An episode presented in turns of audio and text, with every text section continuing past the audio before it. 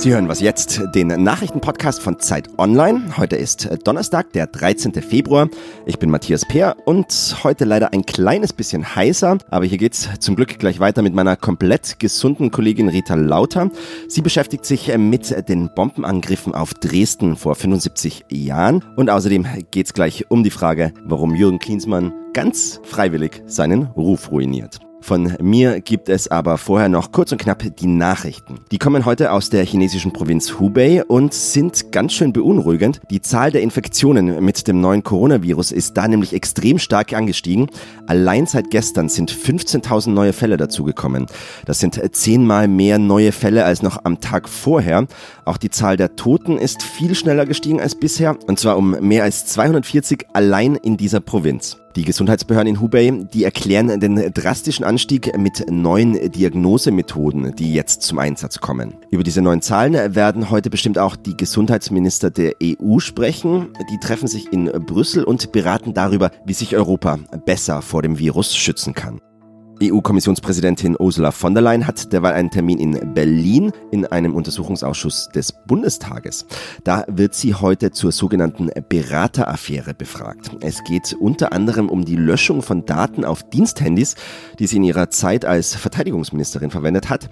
Die Löschaktion ist ganz schön heikel. Die Daten hätten nämlich vielleicht verraten, ob Aufträge an Beraterfirmen regelwidrig vergeben worden sind.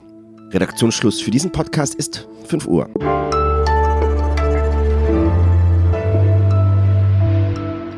Hallo zu einer neuen Folge von Was jetzt? Ich bin Rita Lauter.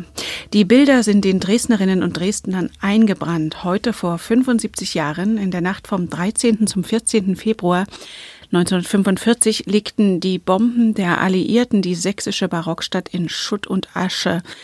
Der von Nazi-Deutschland entfachte Zweite Weltkrieg erreichte Dresden. Historikern zufolge starben damals etwa 25.000 Menschen.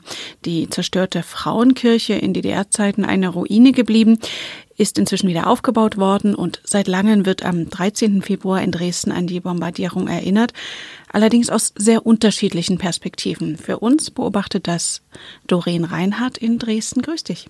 Hallo. Doreen, heute spricht Bundespräsident Steinmeier in Dresden. Es gibt wieder eine Menschenkette, zu der auch die Stadt Dresden aufgerufen hat. Das war nicht immer so, oder? Na, das Gedenken an den 13. Februar hat in Dresden ja eine lange, schwierige Tradition, was auch daran liegt, dass dieses Gedenken schon seit vielen Jahren von Rechtsextremisten missbraucht wird. Also die NPD und andere rechtsextreme Gruppierungen führen hier Demonstrationen durch, gelabelt immer in ihren Narrativen als Trauermarsch. Es gibt dann wiederum auch Gegenprotest, aber die Zivilgesellschaft hat sich zunächst erstmal schwer getan, wie damit umzugehen ist. Vor zehn Jahren gab es dann auf Initiative von Dresden und auch der Stadt das Ansinnen, eine Menschenkette am Abend des 13. Februar zu bilden. Ein Hintergedanke war auch, diesen Bildern von krawalligen NPD-Demos was entgegenzusetzen. Also die Zivilgesellschaft in Dresden, die sogenannte, ist ja nicht immer so einfach zu bewegen zu Dingen, die man Zeichen setzen nennt. Aber da kommen regelmäßig über 10.000 Menschen zum Gedenken. Und zusätzlich gibt es dann noch ganz viele Veranstaltungen, Vorträge, historisches, Gottesdienste, Konzerte. Also es ist da wirklich einiges los auch um den Missbrauch des Gedenkens was entgegenzusetzen. Die Zahl der Opfer, die ja von Historikern mit 25.000 angegeben wird, war ja von rechts immer wieder angezweifelt worden, zuletzt vom AfD-Chef Tino Kropalla. Was versprechen die sich eigentlich davon? Die Bombardierungen auf Dresden sind ein furchtbarer Teil der Stadtgeschichte. Man muss natürlich auch immer dazu sagen, auch andere Städte in Deutschland sind furchtbar zerstört worden. Dresden ebenfalls. Die Narrative der AfD knüpfen nun daran an, diese Katastrophe, die sie nun unzweifelhaft war, als noch größer und noch opferreicher darzustellen. Also Dresden wird in diesem Narrativ zu so einer Art Mythos verarbeitet, so kollektiv unschuldige Kunst- und Kulturstadt dargestellt, was allerdings so der Komplex komplexen Stadtgeschichte nicht ganz entspricht. Das heißt, es reiht sich auch ein in Forderungen aus der AfD wie Höckes Aufruf zu einer erinnerungspolitischen Wende. Ich sage das jetzt hier als Zitat, genauso wie Gaulands mhm. Appell, stolz zu sein auf die Leistungen der deutschen Soldaten in den Weltkriegen. Auch das ein Zitat, sowie die Bezeichnung der NS-Zeit als Vogelschiss. Mhm. Man kann in den letzten Jahren beobachten, wie die AfD-Protagonisten vor Ort in Dresden versuchen, eben rund um diesen 13. Februar an dieser sogenannten erinnerungspolitischen Wende zu arbeiten. Voriges Jahr zum Beispiel legte die AfD am 13. Februar in Dresden einen Kranz nieder mit der Aufschrift den Opfern des alliierten Bombenterrors. Also das sind Propagandaworte, die man bisher nur von Rechtsextremisten kannte. Nun gibt es verstärkt Stimmen, wie eben jetzt auch von Kropalla ganz aktuell, wo Opferzahlen angezweifelt werden, beziehungsweise beziehungsweise an den aktuellen historisch verbürgten und überprüften Fakten gezweifelt wird. Also es sind so Dinge, wo man sieht, die AfD beschreitet diese erinnerungspolitische Wende, die sie ausgerufen hat, ja tatsächlich in einigen Schritten. Und gehen die Dresdnerinnen und Dresdner dieser Narrative auf den Leim? Natürlich gibt es Dresdner, die diesen Erzählungen glauben. Es gibt traditionell viel Zulauf bei der NPD-Kundgebung. Das wird es auch diesmal sicherlich geben. Allerdings gibt es da auch Zulauf aus ganz Deutschland. In Dresden muss man eben aber auch sagen, es gibt einen wirklich nicht kleinen Teil der sogenannten Zivilgesellschaft, viele Dresdner und Dresdnerinnen, die sich dem entgegenstellen. Also da ist wirklich dieses nicht immer so wache Dresden, wenn es darum geht, auch mal ein Gegenzeichen zu setzen, ist in diesen Tagen, zumindest so ist es meine Beobachtung der letzten Jahre, doch relativ wach. Vielen Dank nach Dresden, Doreen. Dankeschön.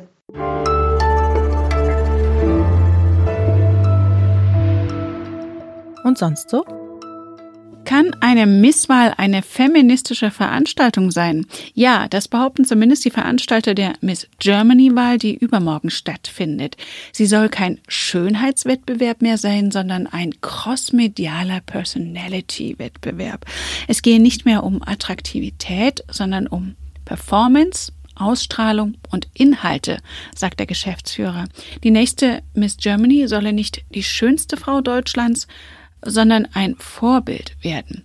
Deswegen gibt es neue Regeln, so wurde die Altersgrenze erhöht und die Finalistinnen müssen sich auch nicht mehr im Bikini zeigen. Bewertet werden sie übrigens zum ersten Mal ausschließlich von Frauen. Die Geschäftsführung des Wettbewerbs ist allerdings immer noch rein männlich.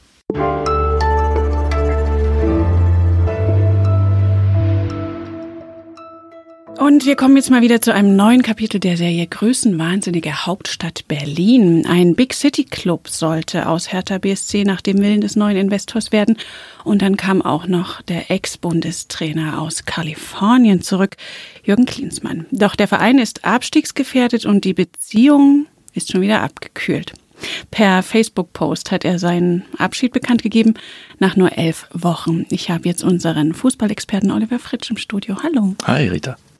Er habe ein Himmelfahrtskommando übernommen, sagt Klinsmann. Das Gesicht des Sommermärchens 2006 leistet sich so einen Abgang. Was hältst du denn davon? Nichts. Das war ein schwacher Abgang und Klinsmann hat seinen Ruf, den er sich im Sommermärchen nicht ganz zu Unrecht erworben hat in Deutschland, zerstört. Dass er vielleicht nicht der allerbeste Fußballtrainer ist, das hat man ja schon in seiner Zeit in München feststellen können. Man dachte, vielleicht könnte er jetzt in Berlin etwas zurechtrücken, aber jetzt durch seinen vorschnellen Abgang hinterlässt er einen größenwahnsinnigen Eindruck, denn das war ein verantwortungsloser Rückzug. Er wollte den Verein ja in die Champions League führen, auf Augenhöhe mit Bayern München. Jetzt sind sie in Abstiegsgefahr nach wie vor. Er macht sich jetzt einen schlanken Fuß. So handelt man nicht als Führungskraft. Selbst wenn man in Konflikten ist, muss man die Verantwortung tragen und hätte zumindest bis Saisonende weitermachen müssen. Das finde ich sehr bedauerlich. Er hat sich ja auch beschwert, dass er gerne, oder es wird gesagt, dass er gerne noch mehr Kompetenzen gehabt hätte. Dabei durfte er doch im Winter noch ordentlich shoppen gehen und hat neue Spieler für fast 80 Millionen einkaufen lassen. Das reicht ihm nicht? Ja, das reicht ihm nicht. Er wollte alles umkrempeln. Er hat bei Hertha einige aussortiert, sogar die aus meiner Sicht besten Spieler ignoriert, fast vergrault und hat Spieler gekauft zu überhöhten Preisen. Offenbar liebt er es, shoppen zu gehen. Untypisch für einen Schwaben. Ähm, mehr Kompetenzen kann man ihm eigentlich nicht einräumen, dass er jetzt schreibt, dass er sein Potenzial als Trainer unter solchen Bedingungen nicht ausschöpfen könne. Das hat natürlich etwas wunderbar Dievenhaftes, aber das spricht auch dafür, dass er vielleicht erkannt hat, dass er die Sache nicht mehr in den Griff bekommt. Im Aufsichtsrat will er aber bleiben, wie man hört von Kalifornien aus womöglich. Das gab es noch nie, oder? Und vor allem, wie soll das funktionieren? Ja, vielleicht ist das sogar am besten, wenn er es von Kalifornien aus macht, denn in dem Stadion kann er sich so schnell nicht mehr blicken lassen. So reagieren nämlich Hertha-Fans. Ich kann mir das eigentlich nur schwer vorstellen, dass er jetzt eine Aufsichtsfunktion übernehmen will, eine Kontrollfunktion als Trainer. Das hat es so noch nicht gegeben. Trainer ist eine machtvolle Position in einem Verein. Es gab auch einen Konflikt mit dem Manager Michael Preetz, der sich letztlich als Stimme der Vernunft erwiesen hat in Berlin gegen den ja, größenwahnsinnigen Klinsmann. Der einzige Joker, den er noch hat, ist seine Freundschaft zum Investor Lars Windhorst. Aber das kann auf Dauer eigentlich nicht gut gehen. Und wer dringt sich jetzt als Nachfolger auf? Tja, jetzt ist ja sogar noch eine Hinterlassenschaft von Jürgen Klinsmann an der Seitenlinie, nämlich Alexander Nuri. Der hat Vereinsliga und saisonübergreifend als Cheftrainer 21 Spiele nicht gewonnen. Also das ist das Erbe von Klinsmann. Ich glaube, der wird nicht lange da bleiben, aber auch das wird den Verein einiges kosten, denn er ist ja nun dank Klinsmann mit einem Vertrag über mehrere Jahre ausgestattet worden. Danke, Olli. Gerne. Das war Was Jetzt, der Nachrichtenpodcast von Zeit Online. Wir freuen uns über Ihre Mails an wasjetzt.zeit.de. Für Sie am Mikro war Rita Lauter. Danke fürs Zuhören. Du